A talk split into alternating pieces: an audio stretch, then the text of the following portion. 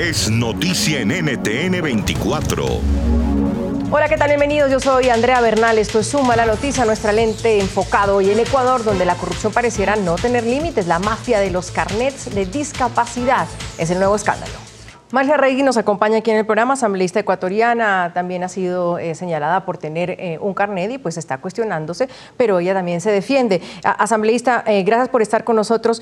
bienvenida. ¿Usted cuándo obtuvo este carnet y en, qué se, y en qué se basaron para entregárselo? Si nos puede explicar. Bueno, mi carnet de discapacidad fue entregado aproximadamente en mayo de 2017 luego de haber hecho el trámite correspondiente con los informes médicos respectivos después de haber sido detectada mi enfermedad que es de, eh, calificada como grave eh, del corazón. Eh, yo tengo ya un segundo catéter dentro de mi corazón.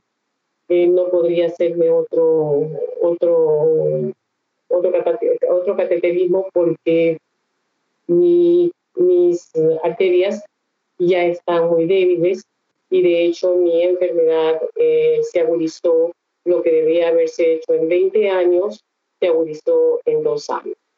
¿Usted no ha mm, importado ningún vehículo, no ha utilizado ese carnet para eso, ningún vehículo, Ningún vehículo. Es por eso que ningún medio de comunicación, ninguna red social podrá decir Marcia Regui consta en aduana y trajo un vehículo de alta gama. ¿Usted estaría dispuesta a hacer esa revaluación en estos momentos que le dijeran, a ver, vamos a revaluar su, situación? Por supuesto que sí. Yo creo que eso va a despejar muchas incógnitas eh, y muchas cuestiones quedarían también despejadas con personas que han hecho mal uso de este carnet sin tener la necesidad de haberlo adquirido. Milagro Sánchez Rojas, mamá de Juliana La Inés de nueve años, quien sufre del síndrome de William, sin duda ha bregado por este carnet de discapacidad en Ecuador. Milagros, eh, bienvenida. ¿Cuál es el caso? ¿Cuánto lleva usted pidiendo ese carnet?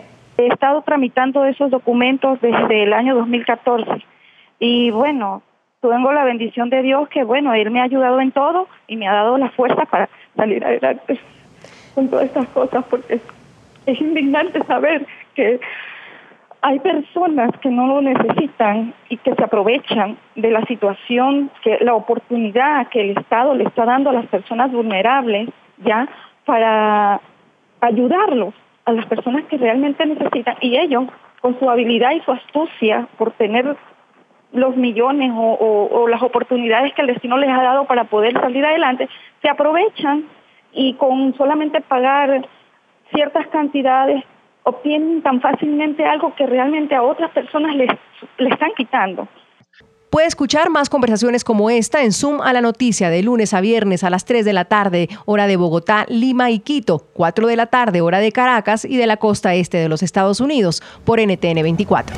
NTN 24, el canal internacional de noticias con información de interés para los hispanos en el mundo.